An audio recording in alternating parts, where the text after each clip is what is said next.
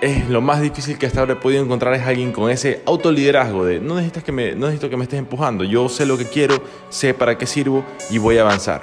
Ya. Yo en mi vida tengo una meta, la voy a cumplir. ¿Cómo la voy a cumplir? No teniendo ideas, ideas, ideas, sino poniendo en un papel, hoy voy a hacer esto. Esto tengo que hacerlo. Esto es lo más importante.